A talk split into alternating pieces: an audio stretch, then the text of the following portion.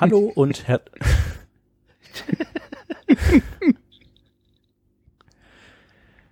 Hallo und herzlich willkommen zu Working Draft Revision 380.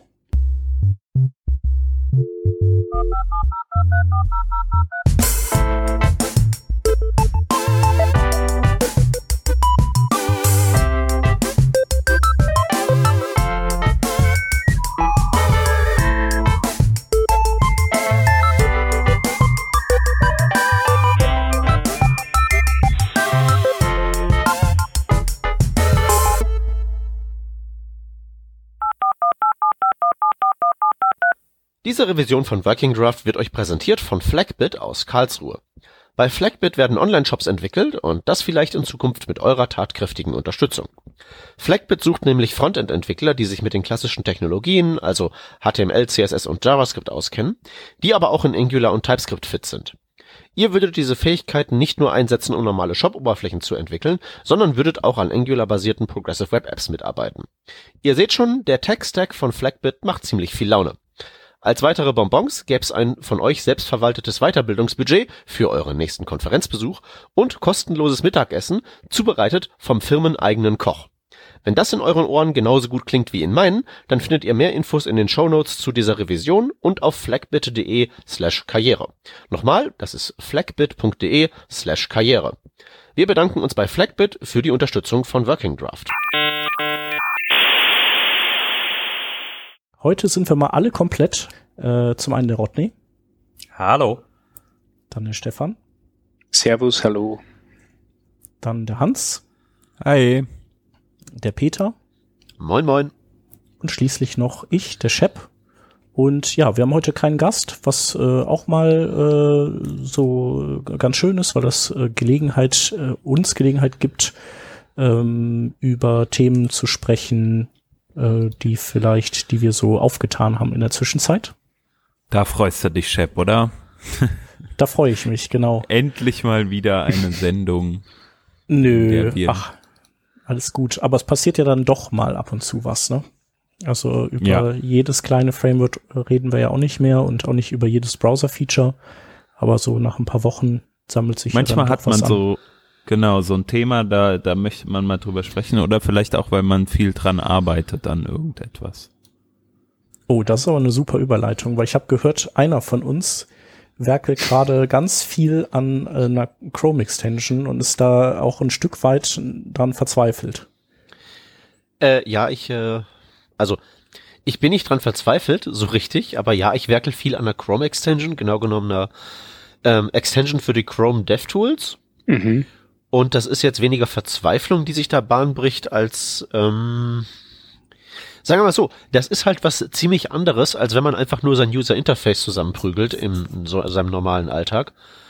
Ähm, mit dem zwar verwandt, weil klar, irgendwie ist es User Interface, aber diese ganze Architektur von äh, Chrome Extensions, mittlerweile läuft das ja bei Firefox genauso, ähm, die ist schon recht bemerkenswert und die ist halt dann mit ein paar sehr eigenen äh, Herausforderungen versehen und deswegen dachte ich, kann ich ja mal vielleicht ein paar Takte dazu erzählen.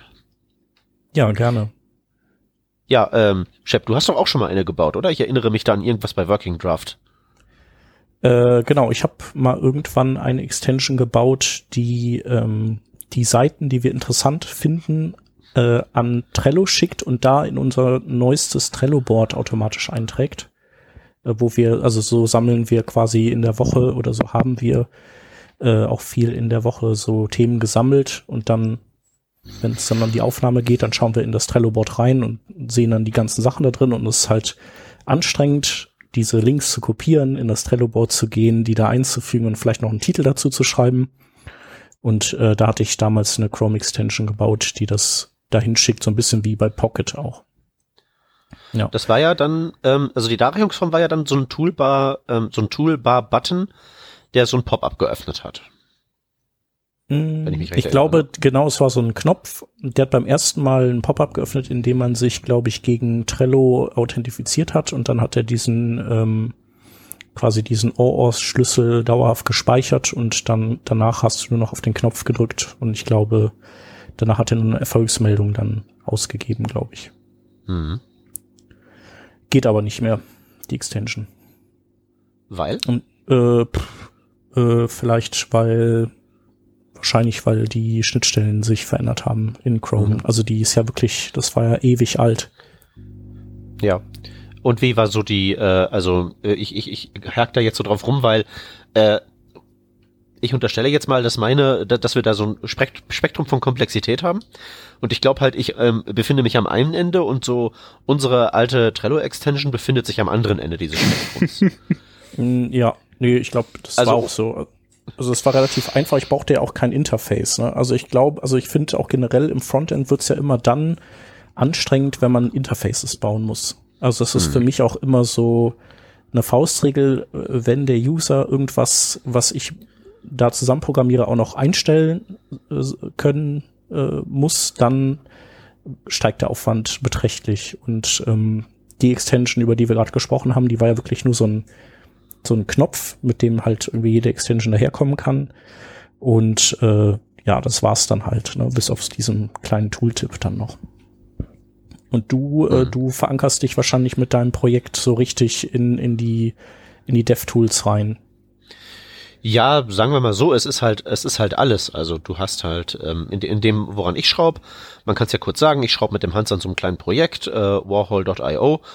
Ein Bestandteil davon ist eine Browser-Extension, eine Erweiterung für die DevTools und da gibt's dann halt eben alles. Also da gibt's halt einen äh, Toolbar-Pop-up, wie du das gerade beschrieben hast, so ein Button in der äh, in der Toolbar. Es gibt ein Content-Script, das in der Webseite läuft und da was mit dem da Datenverarbeitungskram macht. Es gibt ein eigenes Panel in den DevTools. Man kennt das ja mittlerweile von den JavaScript-Frameworks. React hat ja sowas, ähm, Angular hat ja sowas, das hat ja mittlerweile jeder. Und dann gibt's halt noch eine Options-Page, wo man Dinge einstellen kann. Und halt eben dann noch die ganzen Sachen dazu, die das alles so dann orchestrieren, eine Hintergrundskript und ein DevTools-Page und was nicht alles. Und das ist dann halt eben, also einmal alles halt eben. Also jede mögliche API und jede mögliche Art und Weise irgendwie sich in den Browser reinzufressen, ähm, wird dann halt eben tatsächlich damit genutzt. Mhm. Ja, also tatsächlich ist das ja so, ähm, bei diesem Fall, dem, äh, diesem, diesem Toolbar-Pop-up, das wir jetzt bei unserer alten Trello-Extension hatten, Shep, da ist ja die eigentlich wirklich relevante Information ja, wenn man auf diesen Button draufdrückt, wenn wir jetzt mal annehmen, dass wir eingeloggt und authentifiziert sind, auf welcher Webseite befinde ich mich gerade? Das ist ja die Information, die dann übermittelt werden muss, ne? Ja, genau. Also Titel ja. und URL. Äh, weiß der Geier, wie ich das extrahiert habe. Äh, das ist, das ist, das ist, glaube ich, genau das Thema. Weiß der Geier, wie ich da rankomme? Ja. Ich kann äh, in GitHub gucken. Ich glaube, da liegt das irgendwo noch rum, das Ding. Ja. Äh, ja, die Kernherausforderung ist halt, ist, ist halt ähm, diese ganzen Sachen, die ich da gerade aufgelistet habe, DevTools Panel und Content Script und Toolbar Pop-up und Options Page und sowas. Das ist alles jeweils ein komplett eigener äh, Browsing-Kontext, wie man so schön sagt, also ein eigenes Frame gleichsam, das von allen anderen Frames keine Kenntnis hat und nicht darauf zugreifen kann. Also wenn ich irgendwie äh, ein DevTools Panel habe und ich möchte irgendwie was ähm, irgendwas haben, was es irgendwie mit dem, mit dem Inhalt in der Webseite interagiert, dann gibt's da halt eben da drin die Content Scripts, genau genommen davon halt eben auch zwei verschiedene Varianten. Und ähm, es gibt halt nicht jetzt irgendwie die Möglichkeit im DevTools-Panel zu sagen, äh, geh mal dahin und mach mal da irgendwas, löse irgendwas aus. Es gibt halt keinen direkten Weg darauf zuzugreifen. An, äh, also wo meinst du auszulösen? Also wo auslösen jetzt? Also in der Seite oder in diesem Panel selbst? Ähm, beidseitig. Die haben äh, keinen Plan, ähm, die können sich gegenseitig nicht beeinflussen. Mhm. Ne? Was man im DevTools-Panel halt machen kann, ist, man kann halt so sagen, hier ähm, injecte halt eben ein Skript in die Page. Das kann halt eben sowas sein wie ähm, wirklich ein Skript, eine Library, die dann halt irgendwie dann aufgerufen wird und irgendwelche Sachen machen. Oder man kann halt eben Dinge direkt ins Content, im Content-Script auch evaluieren im Kontext des Content-Scripts oder im Kontext der eigentlichen Webpage oder man kann es auch machen, dass das Content-Skript im Kontext der eigentlichen Webpage läuft, so dass die beiden Dinger zumindest keine getrennten Welten sind. Und da kann man halt eben einfach so sagen, hier mach mal ein Eval irgendwo. Und wenn man halt eben sowas haben möchte wie ähm, Parameter für solche solche Sachen, wie zum Beispiel, ich habe hier eine Funktion im DevTools, ich habe hier eine Funktion im DevTools-Panel und die soll aufgerufen werden mit einem Argument und dieses Argument ist zum Beispiel ein DOM-Element im Content-Script um halt irgendwas auszulösen, irgendwas zu untersuchen oder so, dann ist das halt eben schon sehr indirekt und da muss man halt eben sich da mit String-Manipulation und Eval und so Sachen sich da einen zurechtfriemeln. Mhm. Okay.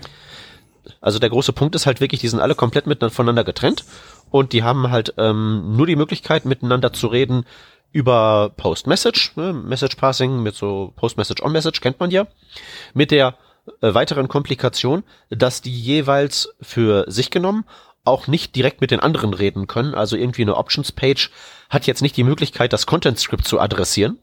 Es gibt halt neben diesen genannten Sachen, also DevTools Panel, Content Script, Toolbar, Pop-up, Options Page, ähm, halt noch etwas, das ist dann das Hintergrundskript, das Background-Script. Und das ist das, das ist die eine Instanz, mit der alle reden können. Ja. Was man dann also macht, ist, man äh, baut diese ganzen Einzelteile und sagt denen dann halt eben, immer wenn irgendeine Aktion ausgelöst werden soll, irgendwas passieren soll, dann schicke eine Nachricht in dieses Background-Script hinein und das fungiert dann als Proxy, das dann diese ganzen Messages weiterleitet, entscheidet, was wohin muss und so weiter und so fort. Ähm, das ist jedenfalls so der Weg, den ich mir erschlossen habe, weil man muss dazu auch sagen, dass die Dokumentation dann doch eher äh, unaufgeräumt ist. Also da steht alles drin, was es so an APIs gibt, aber irgendwelche Best Practices oder so lassen sich da jetzt nicht so mhm. direkt raus äh, extrahieren. Ich habe das, ich hab ein ähnliches Projekt gehabt, wo ich, wo ich auch ähm, irgendwelche Properties im DOM verändern hätte müssen. Und ähm, mir ist aufgefallen, also, also was du jetzt erzählst, das, das kenne ich so genauso und das ist mir auch genauso passiert und äh, der Weg klingt sehr, sehr ähnlich. Äh, was ich so spannend finde dabei ist, dass das alles sehr wirkt wie an das so Sicherheitsmaßnahmen sind, dass du nicht irgendeine äh, äh, dumme Extension bauen kannst, die dir irgendwelche Daten ausliest, die du vielleicht nicht ausgelesen haben möchtest. Ähm, weil das spannend ist, auch wenn du so, so ein Content-Skript in, in, injectest, ähm, kann das Ding zwar auf den DOM zugreifen, äh, aber auch nur auf DOM-Properties, die im Standard DOM-Set drinnen sind. Ich habe jetzt zum Beispiel das Problem gehabt, dass wir äh, ähm, irgendeinen Online-Editor gehabt haben, wo wir nur ein paar Veränderungen an dem Content, Code Mirror war das, ne? Mhm. vornehmen wollten. Und so wie ich das Code Mirror Property angegriffen habe, habe ich das nicht zurückbekommen, weil das die Chrome Extension von mir wegkapselt und ich dann nur die Standard Properties bedienen kann.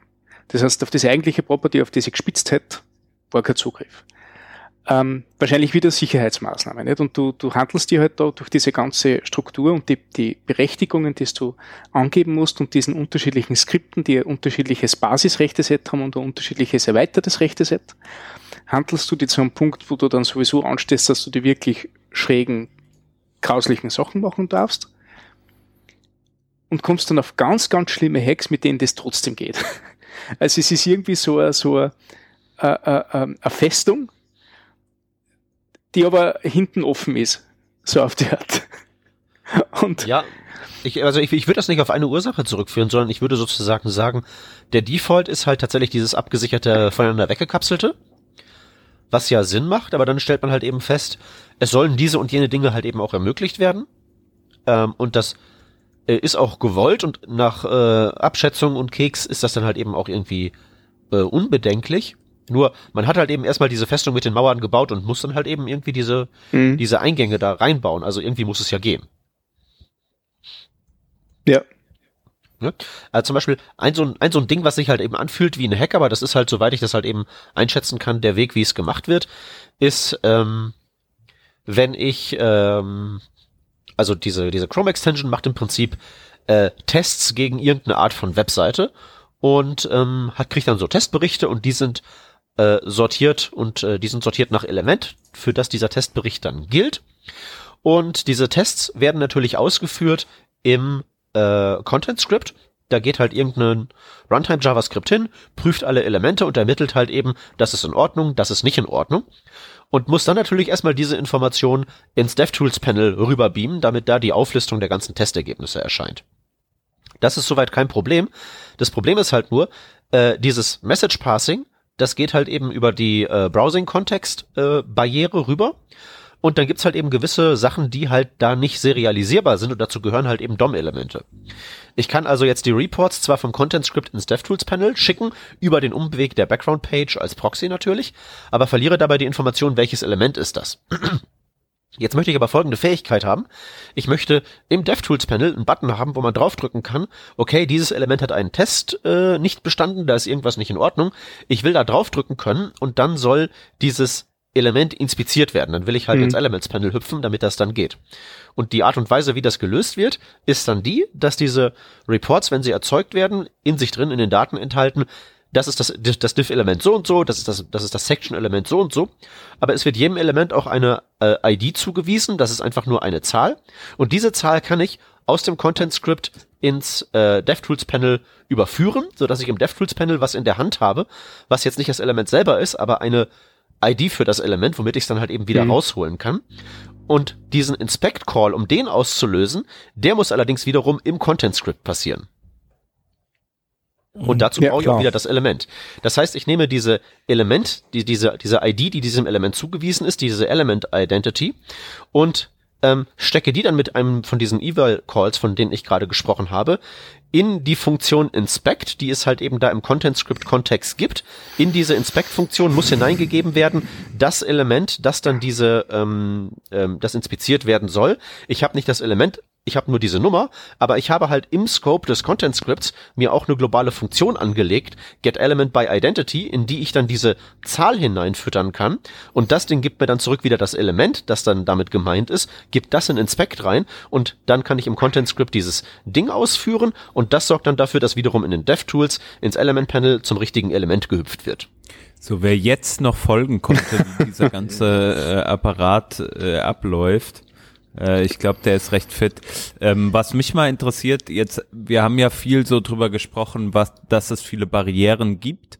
Ähm, ich weiß aber ja auch, dass du zum Beispiel auch äh, diesen Message Bus entwickelt hast oder äh, zumindest dir über ein Messaging-System zwischen A und B Gedanken gemacht hast. Willst du darüber mal ein bisschen was erzählen, was ja ein Lösungsansatz für manche Probleme, die du jetzt ausgemalt hast, äh, sein kann?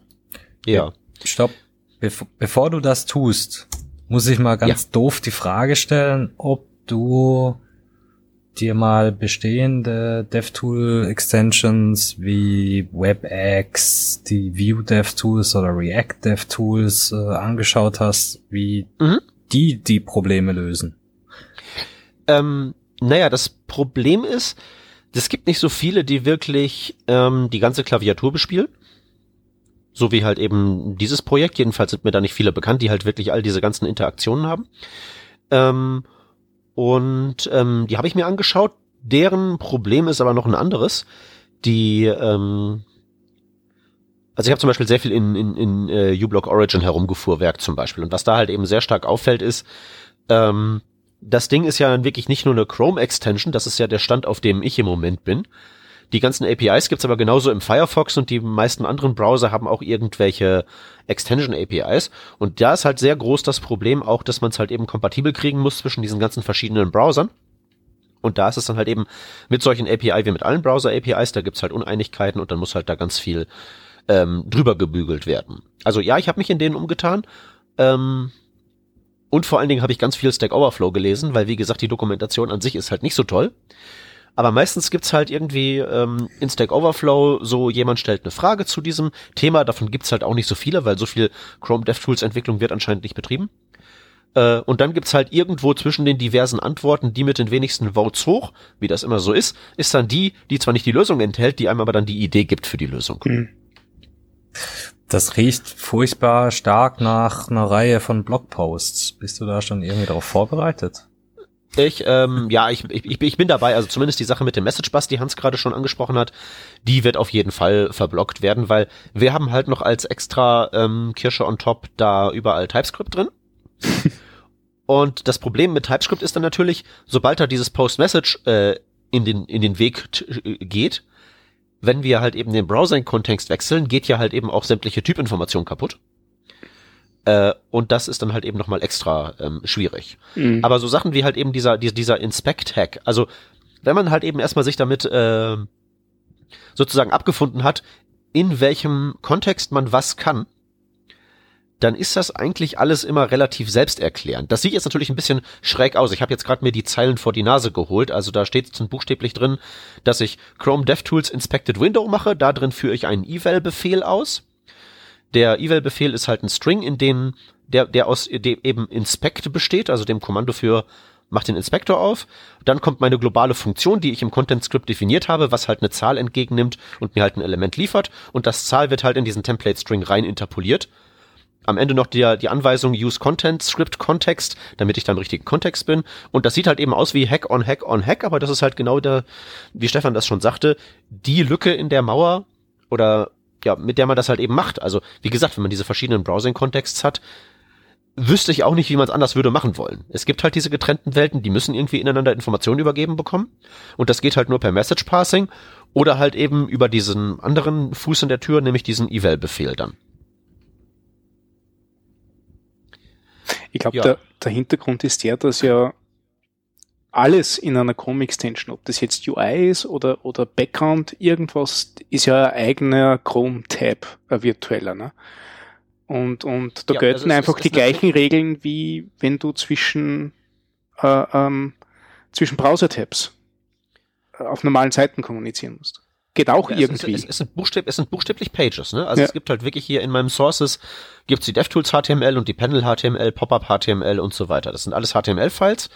In meinem Fall halt nur sozusagen Einstiegspunkte, wo ich halt dann mein äh, React reinhänge aber äh, es sind halt wirklich einzelne Webseiten, ja, mhm. die auch wirklich nichts voneinander wissen. Und normalerweise würde man nicht in die Situation kommen, dass man irgendwie fünf verschiedene Webseiten hat, die mit Post, per Post-Message miteinander kommunizieren müssen.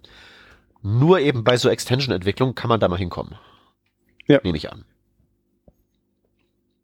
Ja, das ist äh, auch genau meine Erfahrung bei dem Ding. Und, und eben auch, wie du sagst, also es, es ist Hack auf Hack auf Hack, ne? Es, es fühlt sich auch so an. Also es fühlt sich ständig so an, wie wenn das äh, ähm, wie, wie wenig das nicht so machen sollte. äh, aber es ist tatsächlich der einzige Weg.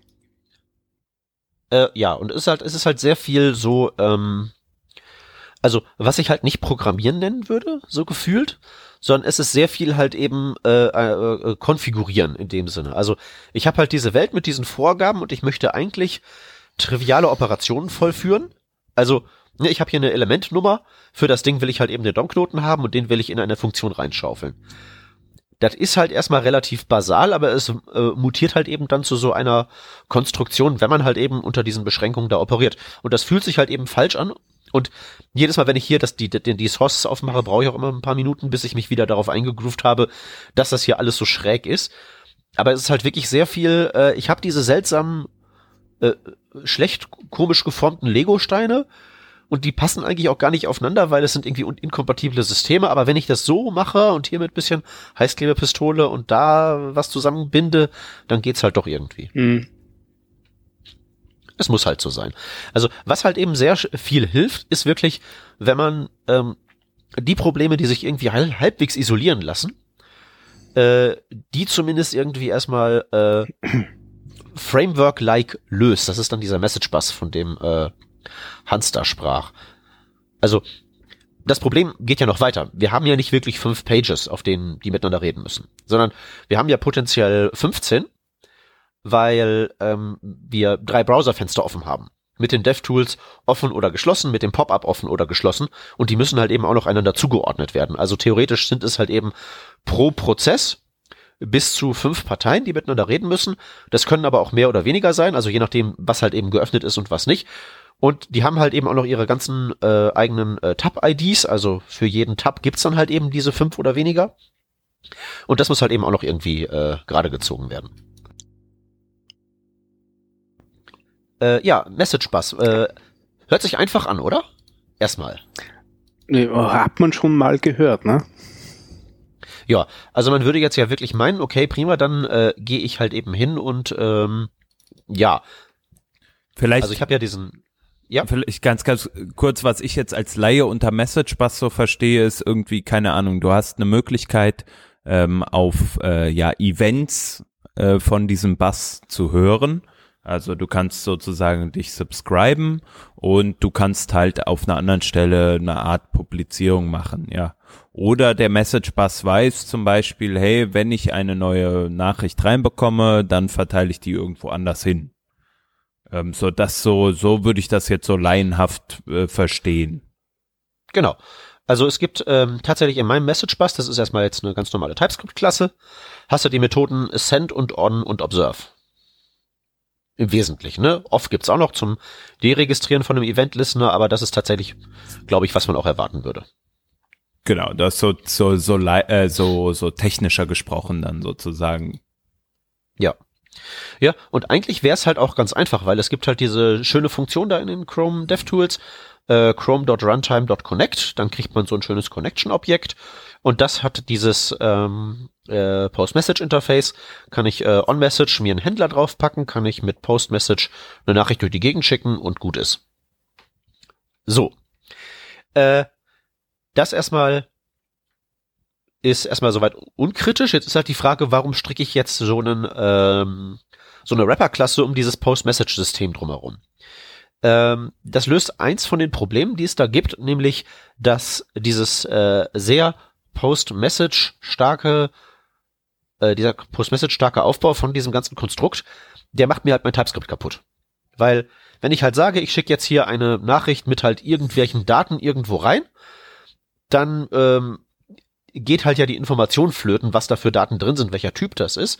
Und ich, äh, wenn ich es entgegennehme, dann kriege ich halt irgendwelche Daten und müsste halt gegebenenfalls da dann irgendwelche Type-Checks einbauen, irgendwelche Type-Guards aktivieren, äh, mit denen ich halt eben rauskriegen kann, von welcher, äh, von welchem Typ dieser Payload ist, der mir da mit diesem Event mitgeliefert wurde.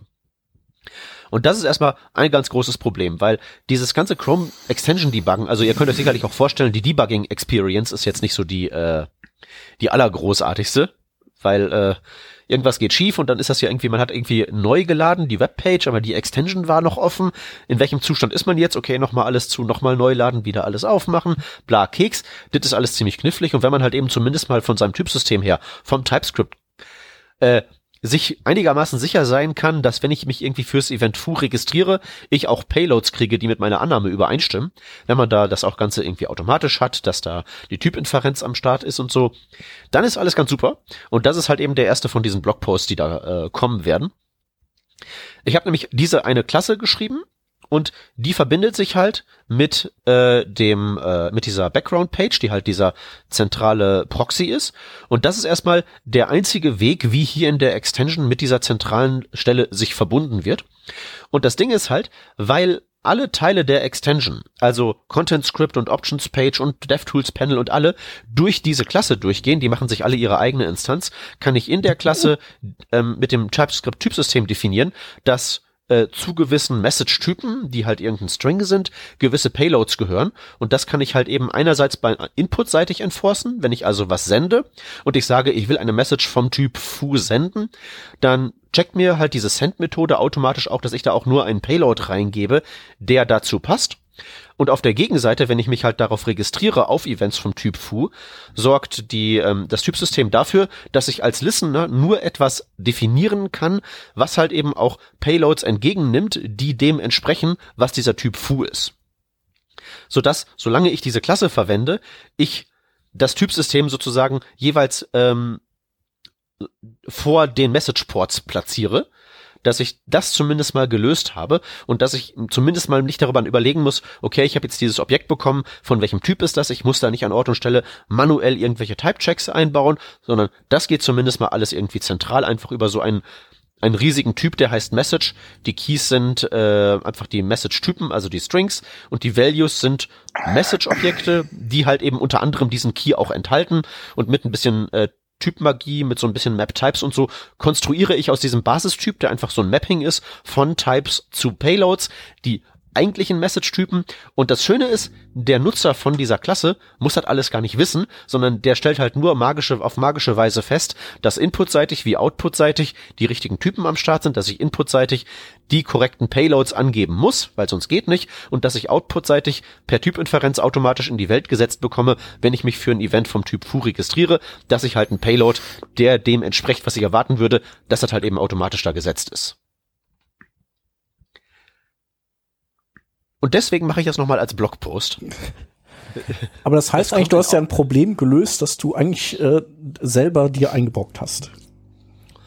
Ähm, nee, würde ich nicht sagen. Weil Okay. das, das Problem ist, das Ding ist halt eben, durch diesen ähm, Channel habe ich zumindest mal diese, ähm, dieses Problem der Indirektion, das es in deinem Kopf auslöst, nicht mehr da.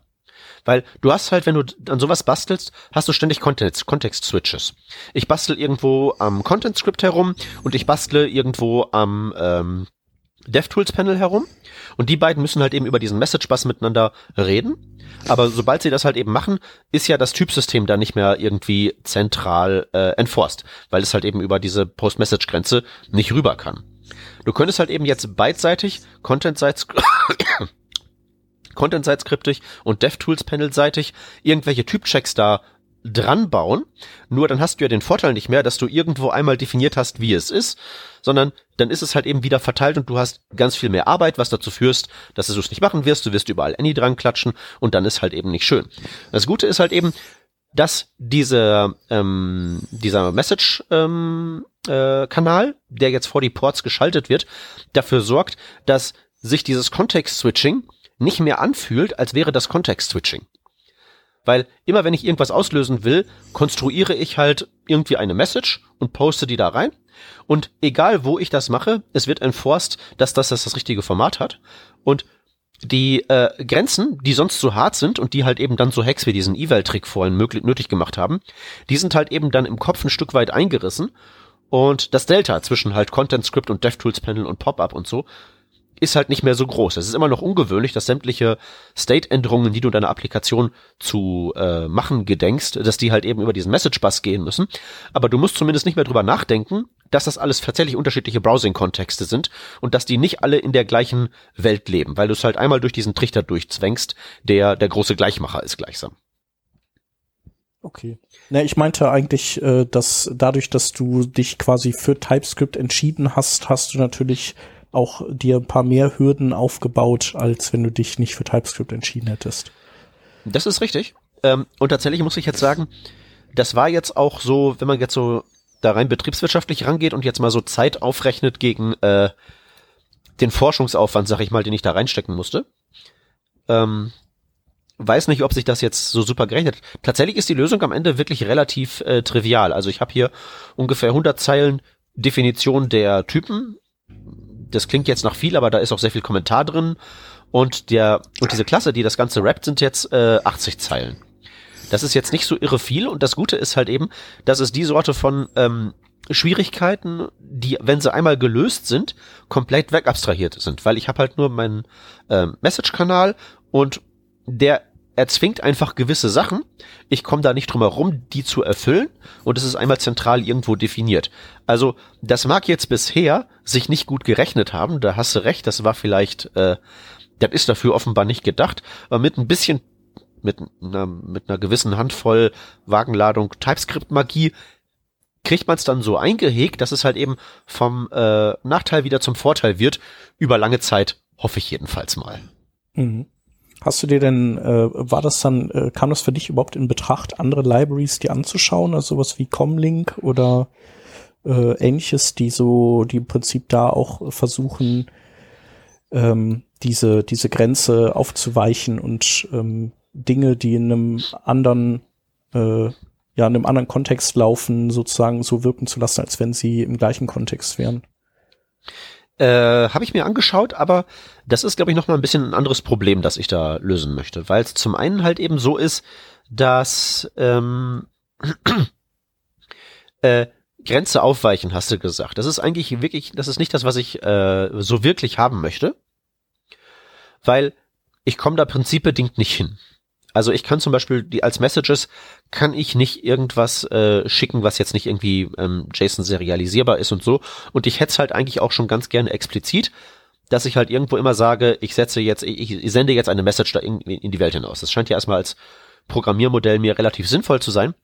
Was ich eigentlich haben wollte, war das Gegenteil von aufweichen, weil wenn wir jetzt von TypeScript ausgehen, ist ja sobald du Post-Message ins Spiel bringst, ist es ja maximal aufgeweicht, weil alles ist any, weil es gibt halt keine Typinformationen äh, ich musste halt tatsächlich diese zentrale Instanz erstmal haben, die sozusagen Türsteher vor diese Message Ports setzt und sagt, äh, du kommst hier nicht rein, du kommst nur rein, wenn du so formatiert bist oder wenn was rauskommt, dass da die ähm, äh, dass, dass da automatisch getyped ist, dass wenn es ein Event mit dem äh, mit dem Type so und so ist, dann muss es ein Payload vom Typ so und so sein. Also die Schwierigkeit dabei war jetzt wirklich, äh, dass TypeScript so aufzubereiten, dass ich das Typsystem dazu bringe, mir, der, mir diesen Dienst zu leisten. Dazu muss man halt eine ganze Menge wirklich mit Mapped Types und so äh, rumfuhrwerken und es halt eben dann so zu machen, dass das nicht nur erzwungen wird, sondern dass halt eben auch die User Experience am Ende komplett nahtlos ist, dass ich halt äh, diesen äh, Vorteil, dass mir TypeScript halt eben da diese Türsteher hinstellt, dass der einzige Aufwand wirklich darin besteht, diese Anforderungen zu erfüllen, die die mir da formulieren, dass ich aber es gar nicht falsch machen kann. Dass das äh, sozusagen so gestrickt ist, dass die Typinferenz da alles mir aus dem Weg läuft und es sich anfühlt, als wäre es Vanilla JavaScript, aber trotzdem erzwungen wird, für diesen Message-Type muss es diesen Payload geben, exakt so und nicht anders.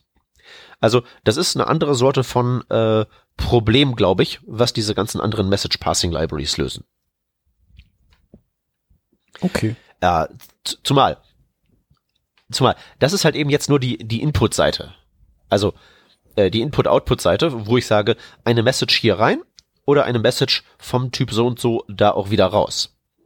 Das ist ja nur, wie die ganzen Teile der Extension äh, mit der Back mit dem Background Script reden. Das Background Script ist ja so der zentrale äh, der zentrale Punkt, mit dem alle reden können. Also ne, DevTools Panel kann nicht direkt mit dem Content Script reden, außer über dieses ähm, äh, Inspect und äh, Eval und so. Sondern wenn es darum geht, irgendwelche Nachrichten zu schicken, dann muss das halt eben immer durch dieses, äh, ja, durch diese Background-Page gehen. ja. Und äh, auch da ist es dann mit Libraries und Abstraktionen nicht so weit her, weil diese Background-Page besteht im Wesentlichen aus, äh, jetzt in der rein abstrahierten Form, aus halt irgendwie so 120 Zeilen ungefähr im Wesentlichen if else, if else, if else, if else. Weil das ist halt nicht einheitlich. Weißt du, ich will eine Nachricht verschicken. Sowas wie, ähm, keine Ahnung, was wäre eine gute, eine gute Nachricht? Eine gute Nachricht wäre hier, es gibt neue Testergebnisse. Diese neuen Testergebnisse kommen zum Beispiel ähm, jetzt aus dem Content Script und das Content Script zum Beispiel hat keine Möglichkeit abzufragen, was die ID ist von dem Tab, in dem es gerade läuft. Das weiß es halt eben nicht. Wohingegen ein, äh, ein irgendein DevTools-Script, ein DevTools-Panel weiß, ich bin das DevTools-Panel für die Page in dem Tab mit der ID so und so. Das heißt, es gibt halt Messages, wie zum Beispiel die vom DevTools-Panel kommen, die sagen halt eben, ich bin ein Kommando, das ist gedacht für das Content-Script im Tab so und so und ich bin das Pop-up für den Tab so und so. Aber wenn das Content-Script sagen möchte, hier gibt's ein Event von mir, dann muss es halt eben hier in meinem eigentlichen Message Handling in dem Background Script eine Ausnahme geben, die sagt, wenn es eine Nachricht ist, die vom Content Script kommt, dann ist die Tab ID nicht Teil des Message Payloads, sondern muss ich die Tab ID aus dem Port Objekt rausfriemeln, äh, das mir diese Nachricht dann zugesch ähm, zugeschickt hat. Also das ist halt eben auch nicht einheitlich, weswegen halt eben hier if else, if else, if else angesagt ist. Deswegen, Abstraktion ist halt so manchmal möglich und dann baue ich halt sowas wie diese Klasse, die diesen Türsteher implementiert.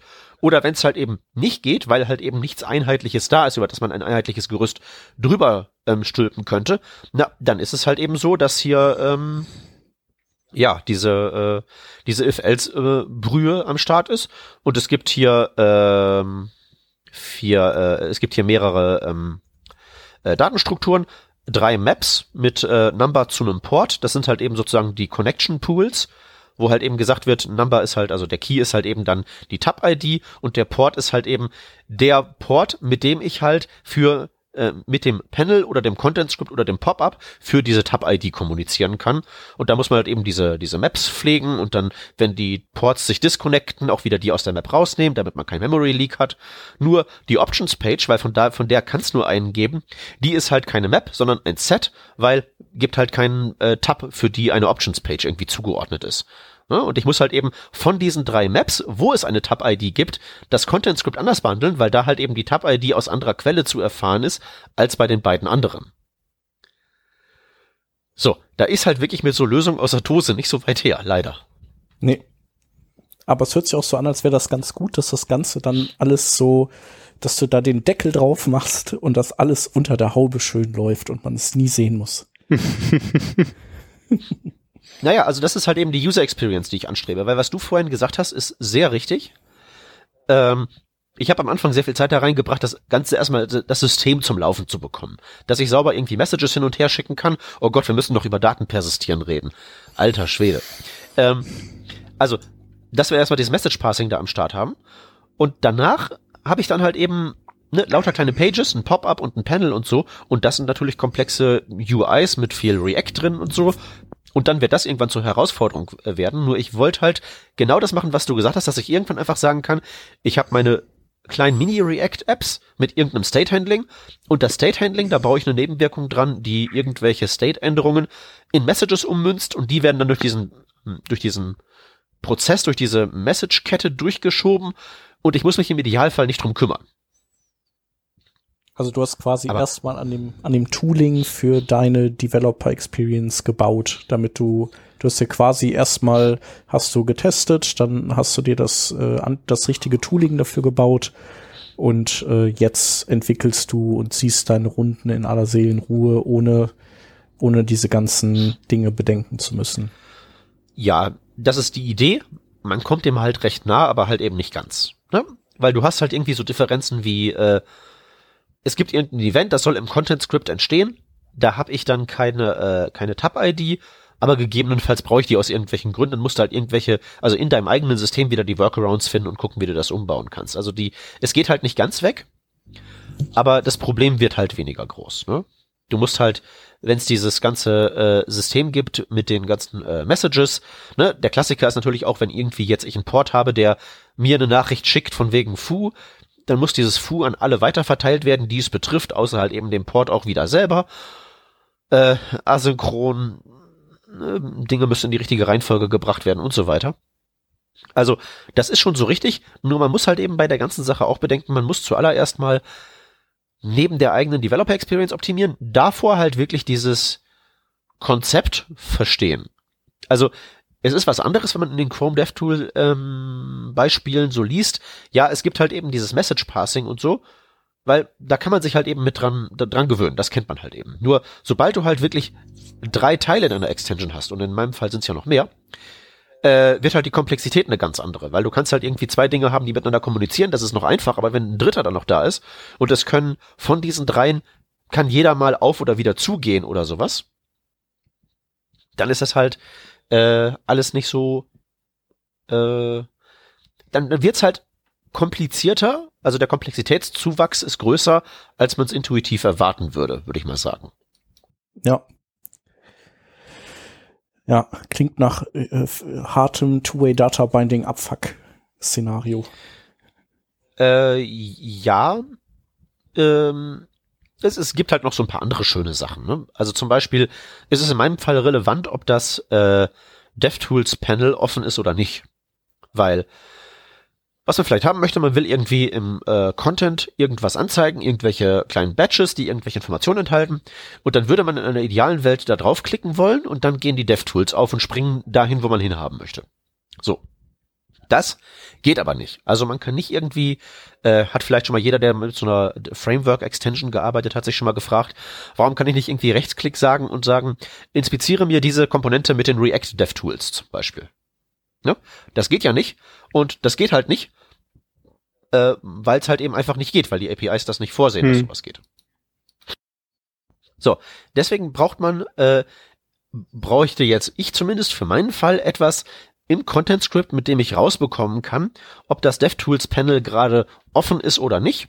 Und nur wenns DevTools Panel gerade offen ist, kann ich da einen Button anbieten, der sagt, äh, wenn du hier drauf drückst, dann werde ich im DevTools Panel zu zum Beispiel jetzt dem Fehlerbericht so und so springen, damit du das, was hier nur eine kleine Batch im Content Script ist, dir im Detail im DevTools Panel angucken kannst. Aber dazu muss ich ja wissen, ob das Panel offen ist. Jetzt würde man eventuell denken, na prima, ich habe doch hier diese, äh, diese DevTools Page, wo ich das DevTools Panel registriere und da gibt's auch so zwei Event Listener, die ich registrieren kann für Panel on Shown und Panel on Hidden.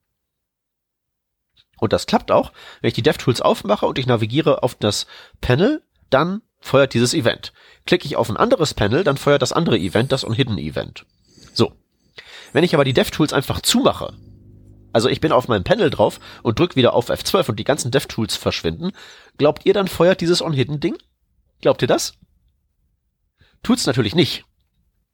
So, äh, das kriegt also wirklich nur mit, wenn man von dem eigenen Panel zu einem anderen Panel switcht, wenn die ganzen DevTools verschwinden, dann halt nicht. Also muss man dieses Event sozusagen synthetisch reproduzieren, was man machen kann, indem man guckt, ob dieses ob dieser Panel-Port in diesem ganzen Message-Bus, wenn der ein Disconnect-Event hat, kann man darüber ja indirekt den Nachweis führen, dann muss es ja wohl weg sein. Und das ist tatsächlich das Mittel, wie man rausbekommt, dass die ganzen DevTools geschlossen wurden. Kannst du da So. nicht über die Page Visibility API oder über Intersection Observer auch irgendwie das rauskriegen? Ähm, wie würdest du dir das vorstellen? Die Details überlasse ich dir. Ich hatte Idee. ja, nee, äh, keine Ahnung. Äh, ich weiß nicht. Intersection Observer würde ja vielleicht sagen, äh, keine Null, äh, intersected Null mit dem Viewport und darum gerade nicht sichtbar. Oder Moment, wo ähm, würde dieser, wo, wo, würde dieser Inter Intersection Observer drauf äh, schauen? der würde zum Beispiel auf das ähm, erste Element, also das höchste Element innerhalb deines, deines Panels schauen. Und das Panel würde ich jetzt mal, ich weiß nicht, wie das in, mit Intersection Observern in DevTools ist, aber vielleicht ist das Panel dann der Viewport. Naja, bedenke, das Panel ist ein eigener Frame. Ja, genau. Ja. Ne? Das, das sieht ja nur sich selber. Und es ist ja, das Problem ist ja, wenn die DevTools zugeschlossen sind, ist das Panel ja weg. Ja, dann kann es auch nichts mehr sagen.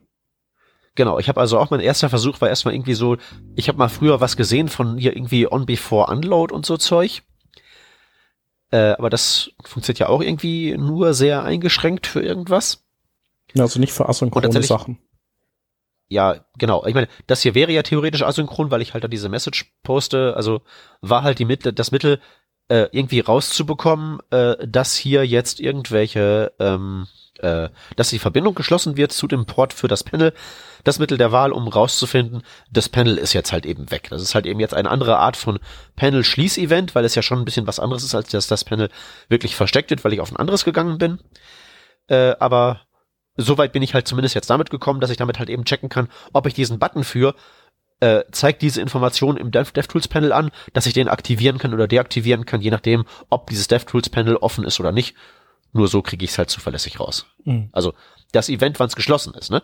Das Problem ist halt eben auch durch dieses ganze Mes- Message Passing ist halt eben auch, dass dieses ganze System komplett keinen Zustand kennt. Also ich kann nicht aus dem Content Script heraus irgendwie einen synchronen Query machen und sagen, äh, DevTools offen, true oder false. Ich kann halt nur gucken, habe ich irgendwo mal ein Event bekommen, das mir gesagt hat, dieses Panel wurde geöffnet oder habe ich ein Event bekommen, es wurde geschlossen und kriege dann darüber halt eben raus, äh, was wohl der aktuelle Zustand ist. Anders geht's halt nicht.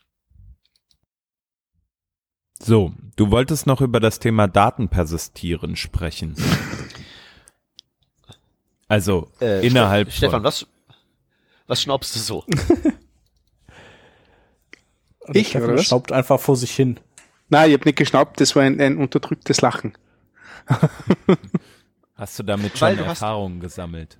Wollte gerade fragen. Ähm, äh, ähm, naja, so viel Erfahrung, dass ich es dass ich's auslaufen hab lassen. Sagen wir so. Also die, das Ding haben wir nicht weiterverfolgt. Vielleicht ganz kurz, wie die Chrome Extension bei uns ausgeschaut hat. Das war so ein, eine kleine Toolbar, die wir auf bestimmten Seiten auf, auf GitHub und Bitbucket eingefügt haben, um die Edit-Funktionalität von äh, äh, GitHub in so eine Art Editor äh, äh, zu, zu bekommen. Und ähm, das ist natürlich am Anfang total cool, wenn du so Sachen hast wie Content automatisch füllen oder Preview-Button, damit du die, das Markdown extrahieren kannst aus dem Code Mirror und rüberschicken kannst in einen, in einen Rendering-Service, der dir diese eine Seite als Preview schickt und so weiter. Tatsächlich waren wir aber irgendwo mal auf, auf äh, ähm, Dingen wie, wie ähm, die die Authentifizierung benötigt hätten und da hätten wir sie gerne einen Authentifizierungstoken gespeichert und sind aber irgendwie dran gescheitert und haben sie auch irgendwie dann verlaufen lassen. Also, jo.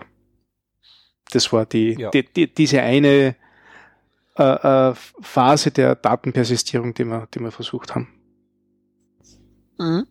Ja, kann ich gut nachvollziehen, weil die andere große Klasse, die um irgendwas drumherum sich abstrahiert bei mir, ist wirklich die Storage-Klasse, die äh, sich da rund um den Chrome äh, DevTools Storage äh, legt. Man würde ja erwarten irgendwie, äh, super hier, ich habe hier äh, Chrome, so einen ordentlichen Browser, der hat irgendwie, der hat die IndexDB, der hat irgendwie WebSQL, irgendwas davon wirst du ja wohl benutzen können in der Chrome Extension.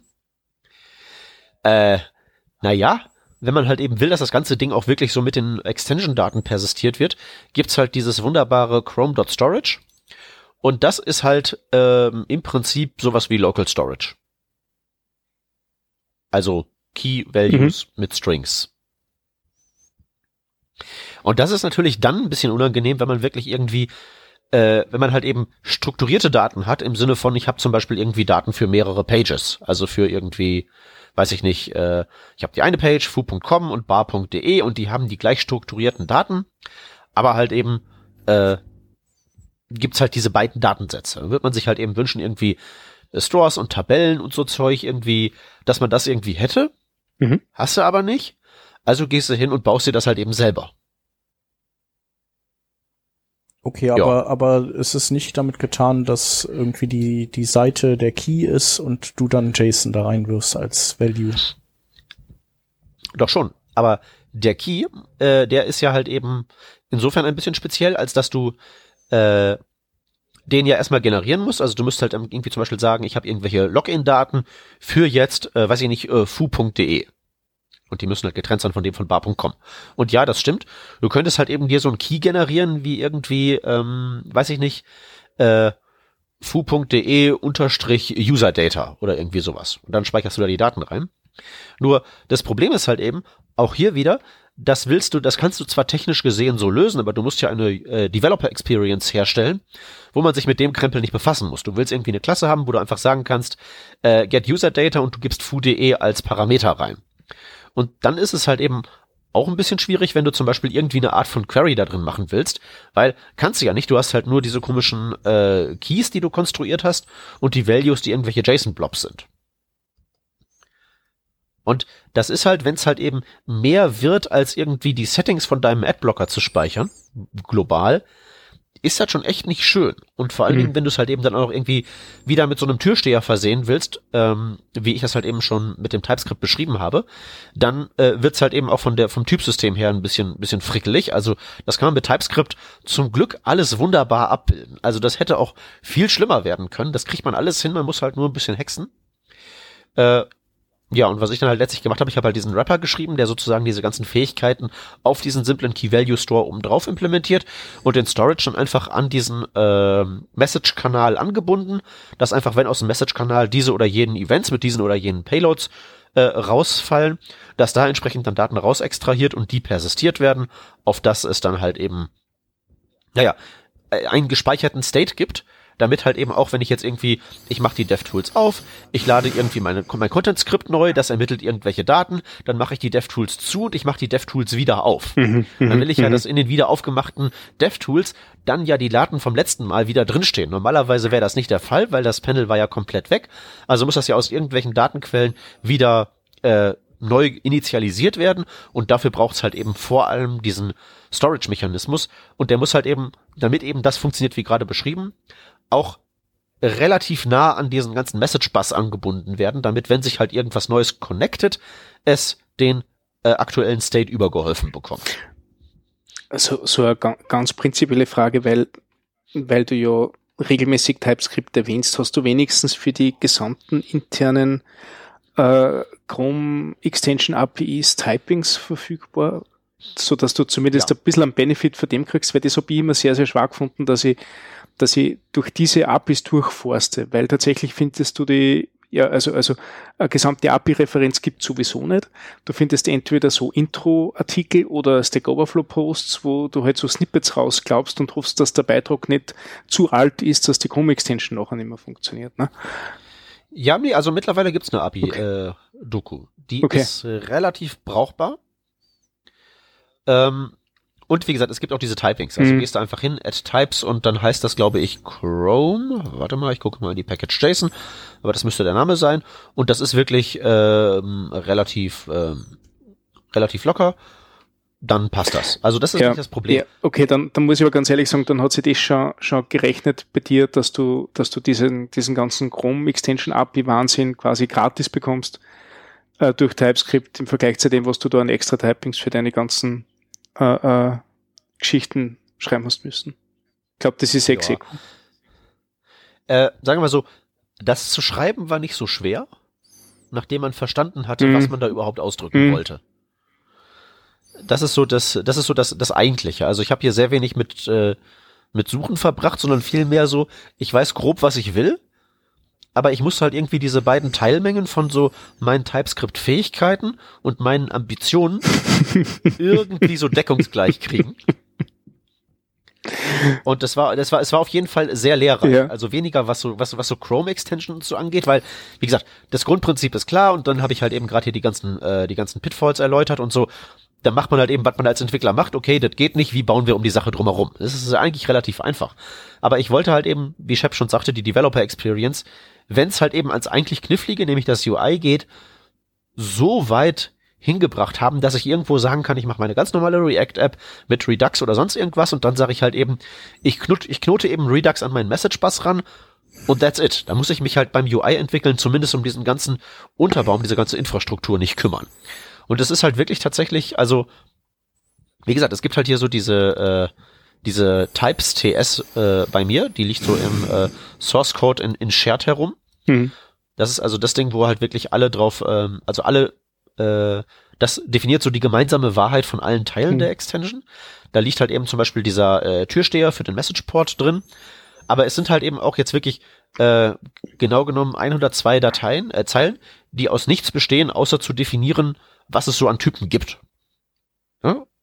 Und es gibt, wie gesagt, einmal diesen zentralen Message-Typ mit so Typ equals Payload und halt eben dann so äh, Utility-Types, die aus dieser Kerninformation andere Typen generieren, die dann wiederum genutzt werden, um diesen ähm, Türsteher zu informieren darüber, was er denn zu enforcen hat. Mhm. Das ist schon, das ist halt, wie gesagt, nicht ohne, das muss man seitdem es läuft nicht mehr anfassen, aber wenn man halt sowas nicht zu konstruieren versucht, das ist das Wichtigste, dann lernt man halt eigentlich das nicht. Also ich habe weniger Zeit in Stack Overflow äh, Posts bezüglich der Chrome Extension verbracht und sehr viel in irgendwelchen Issues auf GitHub zu TypeScript. Mhm. Mhm. Mhm. Also das kann ich halt Verstehe, nur ja. auch mal zur Lektüre empfehlen. Die wirklichen Informationen und die ach guck, das geht Momente kriegt man, wenn man irgendeinen Issue in, ähm, auf TypeScript äh, ähm, auf GitHub aufmacht und irgendwie relativ weit runter scrollt. Dann diskutieren die da Zeug und setzen Syntax ein, die hat man noch nicht gesehen, aber das kann im Einzelfall sehr wertvoll sein.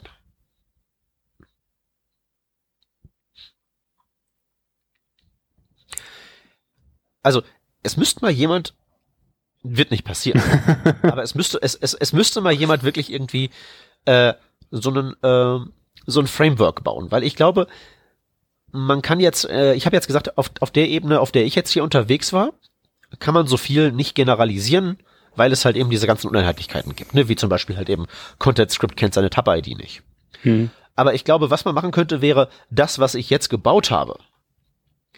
Das könnte man generalisieren und halt zu so einer Art äh, Comlink mit eingebauter Storage-Lösung äh, und einem Redux-Binding oder so irgendwie so weit generalisieren, dass man so eine Art Create-React-App für äh, Browser-Extensions hätte. Ne, Hm. man könnte ja auch noch einbauen, dass so ich habe mich bisher noch nicht getraut, das Ganze im Firefox auszuprobieren. Ich bin sicher, da wird es eine ganze Menge weitere Workarounds noch geben. Also was heißt, ich bin sicher? Ich weiß es, weil ich habe ja die anderen DevTools äh, Extensions mir angeschaut. Äh, da kommt noch einiges auf mich zu, aber äh, sowas wäre zumindest mal denkbar. Äh, und äh, ja, ich finde es halt ein bisschen erstaunlich, dass es halt eben das sozusagen nicht irgendwie von Google zum Beispiel ab Werk gibt. Mhm. Also so ähnlich wie die halt eben, also sowas wie, wie Workbox für Progressive Web Apps. Mhm. Mhm. Sowas für diese ganzen Extension APIs. Also einfach wirklich nur so ein Werkzeugkoffer, damit man halt eben nicht ganz zu Fuß gehen muss, damit man halt eben nicht so wie äh, irgendwelche Barbaren halt eben, ne, ich muss halt hier manuell irgendwelche äh, äh, Connection Pools pflegen. So, das ist nicht, was so der gemeine Webentwickler äh, gerne machen möchte. Der will halt eben, was Shep schon ganz zu Beginn sagte, richtiger wird's nicht mehr. UI ist halt das Kniffligste. Und dieser ganze Rest ist halt einfach nur äh, Infrastruktur für dieses UI und UI ist das wirklich zentrale Problem. Das ist, wie die User unsere Produkte wahrnehmen. Das ist, womit es steht und fällt. Und ich musste jetzt hier wirklich äh, über Wochen mich halt nur mit dieser Infrastruktur Mhm. herumschlagen, wo ich halt wirklich auch sagen würde, ich würde doch erwarten, dass es so eine St- Storage-Lösung gibt. Ich würde erwarten, dass es nicht halt nur so ein Typsystem gibt für ähm, äh, äh, für halt eben diese Chrome APIs, äh, dieses Add Types Chrome, sondern dass halt eben auch zum Beispiel so ein typisierter Message Bus irgendwie da drin ist, der mir diese Unterschiede mit der Tab-ID und so alles mal schön weg abstrahiert. Aber das habe ich halt noch nicht gefunden. Ja, ja, ich weiß. Ich, ich, ich äh, sollte nicht nur sagen, man müsste mal, sondern ich sollte machen. Ich wollte gerade sagen, mach den ganzen Kram Open Source, ne? Ja, in, man müsste es halt tatsächlich noch raustrennen und sauber machen. Also es ist tatsächlich schon so, dass irgendwie, naja, es ist jetzt, es ist jetzt schon so, dass halt irgendwie, ich würde mal grob behaupten, zehn Prozent von dem Source Code hier besteht aus Kommentar, Mhm, mhm, mhm. der irgendwie erläutert, äh, warum ist diese seltsame Sache mit der Tab-ID zum Mhm. Beispiel hier so gelöst und nicht anders. und Ja, sowas. aber das, das äh, äh, Polieren und Publishen, das hindert sehr viele Projekte daran, tatsächlich als Open Source veröffentlicht zu werden. Das ist halt ja. eben der, das ist halt eben, Also, das, das ist, was Shep auch schon sagte. Das ist Teil des, das hat Shep jetzt gerade so als Developer Experience bezeichnet. Aber das fällt halt in die gleiche Kategorie wie UI. mh, Also natürlich. ein Programm, ein Programm hinzukriegen, das funktioniert, das, das schafft jeder von uns, das ist einfach. Aber das dann halt irgendwie wirklich so äh, benutzbar und äh, jemandes Problem lösend hinzubekommen, das Produktdesign Hm, gleichsam. hm, hm, hm. Das ist halt was, äh, also mir geht das jedenfalls so, ich weiß total und auch aus eigener Erfahrung, dass das der schwierige Teil ist, aber es ist trotzdem so, dass es mich jedes Mal aufs Neue überrascht, wie irre knifflig das ist. oh, ich, will im, ich, ich will im UI eben machen, dass das so funktioniert. Und dann sind zwei Stunden rum. Hm. Ja, ich poliere mal die API, damit es halt noch ein bisschen besser benutzbar ist und schreibe ein paar Zeilen Doku. Und schon sind wieder zwei Stunden rum. Also, ja, ich weiß, ich sollte vielleicht selber mal hier bei mir an meiner eigenen Nase anfangen. Vielleicht tue ich es ja. Ich werde erstmal mit den Blogposts, glaube ich, loslegen. Ja, cool. Das war auf jeden Fall Ja. mal ein äh, ja ungewöhnlicher Ausflug für uns. Also in die DevTools rein oder in die Chrome Extension Entwicklung so. Das haben wir ja eigentlich eher selten. Hm. Ich glaube, darüber haben wir Naja, eigentlich noch nie das haben wir gesprochen. selten, aber ist meine, es, es gehört ja zum weiteren, zum weiteren Kreis der Themen, ähm, die da heißen, äh, ungewöhnliche Umgebungen, in denen JavaScript zum Einsatz kommt. Ungewöhnliche Umgebungen, quasi Browser. Ja, genau. Nee, oder äh, Ja, so, sagen wir so, ungewöhnliche Kontexte. Ne? Ich, ich, ich möchte hier, äh, also erinnern an die Revision mit dem, äh, mit dem ORF zum Beispiel. Mhm. Ne? Da, oder zum Beispiel letztens war ich bei so einem, äh, bei einem Unternehmen und die haben halt irgendwelche, äh, Gott, was war das nochmal? Also die schreiben auch JavaScript in irgendeiner komischen, in Java implementierten Umgebung, um irgendwelche Datenmanipulationen mit irgendwelchen Legacy-Systemen zu machen. Und die haben halt auch ganz seltsame Einschränkungen und müssen ganz seltsame Hexe auffahren. Aber das gibt's halt eben, wenn du die populärste Programmiersprache der Welt bist, dann existierst du halt eben auch in so seltsamen Kontexten wie Extensions oder ähm, irgendwelchen Java-Dingsies. Gibt's halt eben alles. Genau. Äh, ich finde ja auch, ich weiß nicht, das hast du ja kurz erwähnt, aber so wahrscheinlich einfach so dieses, äh, wenn ich in der Chrome Extension was entwickle, dann kann ich die, kann ich die Chrome DevTools ja nicht benutzen, um meine Sachen zu debuggen. Also, weil ich komme ja nicht so gut dran. Ne? Ja, doch, klar, kannst du. Ja? Rechts reinklicken und ähm, ins Inspect Element, das geht. Ja, das ist doch cool. Es sind ja auch nur Webpages, ne? Du kannst ja sowieso, äh, wie war das hier, Chrome Inspect oder so, dass du so sozusagen deinen Inspektor auch auf andere Skripts zeigen lassen kannst. Mhm. Also du kannst ja seit jeher die DevTools mit den DevTools debuggen. Das geht, das Okay. geht also schon. Das Problem ist halt nur normalerweise, ähm, also meiner Erfahrung nach ist, äh, es ist relativ schwierig mitzukriegen, wenn was schief läuft, weil dein normales Entwickeln im so UI von einer normalen Webpage ist halt, du bastelst halt rum und hast die DevTools offen und wenn in der Konsole irgendwas rot ist, dann weißt du, da lief was schief. Und das Problem ist halt eben zum Beispiel auch, dass äh, wenn dann halt irgendwie im DevTools-Panel was schief läuft und da wird eine Exception geworfen, siehst du das halt eben nicht in der Konsole, die normalerweise halt eben dein Fenster zur Wahrheit ist, sondern dann müsstest du halt eben wirklich das Panel inspizieren. Ich habe mal eine blöde Frage.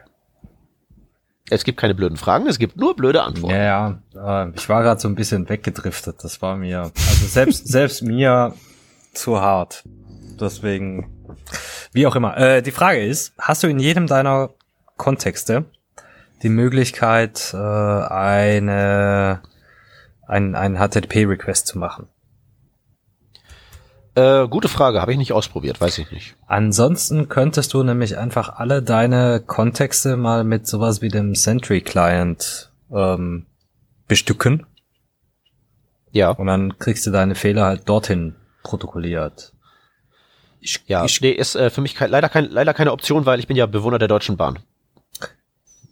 ja, kannst du ja lokal laufen lassen.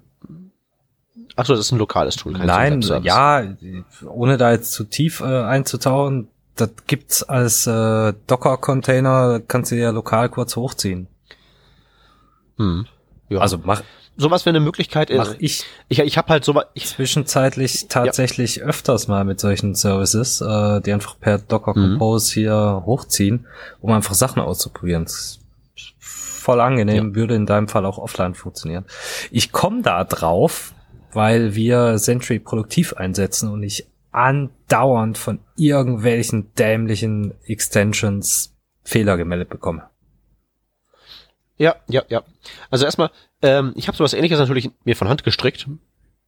Also die, die irgendwelche Exceptions werden äh, mit Try Catch oder ähm, Promise Catch oder so eingefangen und auch über den Message Message Bus geschoben und dann im Content Script empfangen und dann in die Konsole geschrieben.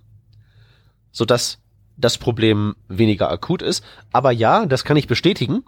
Ähm, also wenn man mal so in den äh, Extensions so, her, so herumklickt, ähm, dann findet man tatsächlich relativ häufig, dass die, dass die echt doll viele Fehler werfen. Also ich meine, klar, dort nicht. Das nervt dich jetzt in deinem konkreten Fall, weil du halt irgendwas gemeldet kriegst, was mit deinem eigentlichen Problem nichts zu tun hat. Äh, allein ist es halt eben so, wenn du halt irgendwie eine beliebige Webseite aufmachst und du drückst auf F12, ich weiß ja nicht, wie euch das geht, aber ich denke mir halt jedes Mal, ach schön, ihr versucht gerade jQuery einzusetzen und ich kann euch auch genau sagen, dass undefined keine Function ist. Weil das meiste JavaScript da draußen ist halt von überschaubarer Qualität. Das ist bei den Extensions genauso. Also die schmeißen dauernd links und rechts Fehler. Ja, gut, das Grundsätzlich sollten wir aber trotzdem mal überlegen, äh, Sentry einzusetzen. Ich habe da auch gute Erfahrungen mit und leider teile ich auch diese Erfahrung, die du gemacht hast, Rodney, nämlich äh, irgendwelche Extensions und du, du siehst es aber nicht und dein Code geht kaputt, weil irgendeine Extension Quatsch macht. Ähm, Das habe ich also auch schon erlebt. Ähm, weiß nicht, wie da deine Erfahrung ist, Rodney. Aber das ist vielleicht auch ein Thema für eine andere Sendung. Ja, also auf jeden Fall ist das, äh, ist dieser Ansatz der grundsätzliche schon der richtige. Nur ich kann halt total verstehen, wenn ich halt so eine JavaScript-Extension mache und ich habe halt zum Beispiel nicht diesen type-safen Message-Bus und ich poste halt irgendwelche Daten und ich nehme an, da steckt irgendwas drin und dann ist undefined not a function, aber es ist JavaScript, es geht trotzdem irgendwo weiter, es gibt halt nur was Rotes in der Konsole. Also ich kann total, total nachvollziehen, wie dieses Problem entsteht. Ähm, total. Man sieht halt nicht, es ist halt sehr undurchsichtig, wenn man nicht halt extra Aufwand betreibt. Ja. Okay. Jo. Mach mal einen Ja. Deckel drauf.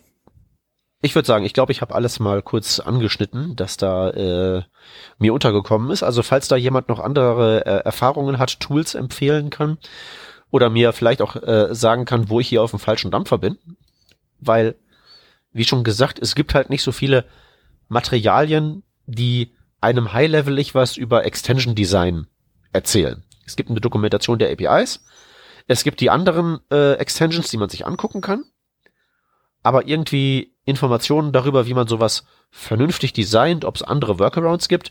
Also ich habe noch nie so viel Stack Overflow, benutzt wie bei diesem Projekt. Normalerweise finde ich so meine, verhecke hecke ich mich so, mich so selbst durch die Welt. Aber da musste ich wirklich ein paar Mal weit, weit auf dieser Seite runterscrollen. also ich werde da über, über Informationen, die irgendwer hat, über egal irgendwas, sehr, sehr dankbar. Bitte in die Kommentare. Vielleicht äh, hört das ja ein äh, Herr Paule Irisch und äh, schreibt dich an. Und nee, Quatsch, natürlich nicht. äh, ja, genau. Ähm, das mit den Links Kommentaren auf jeden aber, Fall. ne? Genau, Links gibt's aber auch noch. Ähm, vier Stück. Ähm, äh, der erste Link ist ein, äh, ein Tutorial zum Thema CSS-Masken äh, Compositing von der Anna Tudor auf CSS-Tricks. Ähm, sehr lang wie alle Artikel von ihr, aber auch echt interessant. Ähm, der zweite ist ein Artikel von ähm, Harry Roberts zum Thema Cache Control Header.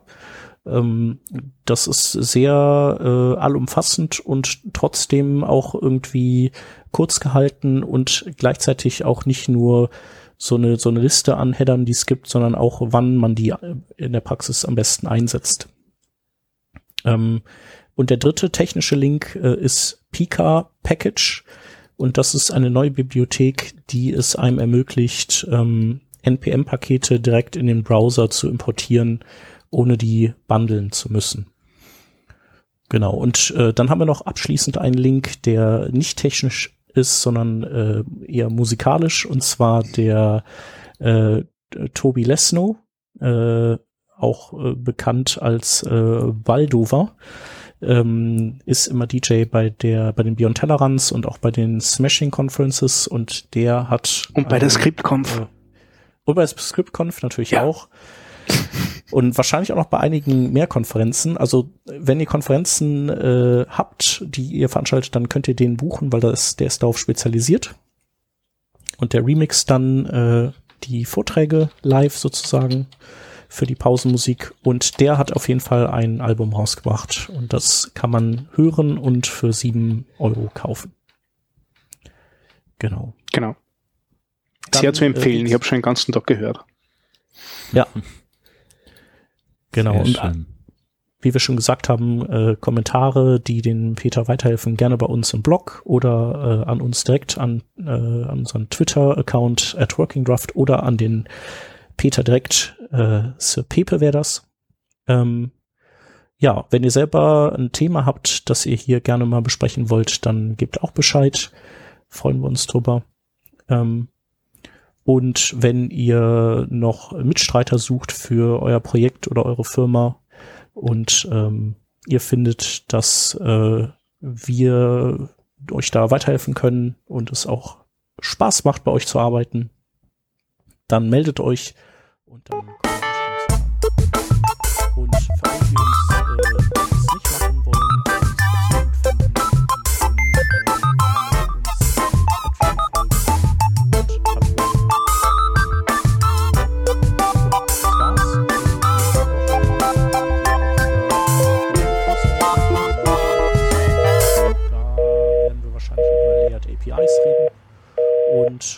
macht's gut. Vielen Dank fürs Zuhören und bis bald. Bis bald. Tschüss. Tschüssi. Ciao. Tschüssi. Jetzt wollte ich fast noch die enttäuschten Hörer darauf hinweisen, äh, dass wir die Sendung mit den Micro-Frontends nachholen, weil wir die letztes Mal angekündigt, oder weiß ich gar nicht, habt ihr die letztes Mal angekündigt? Okay. Aber umso besser.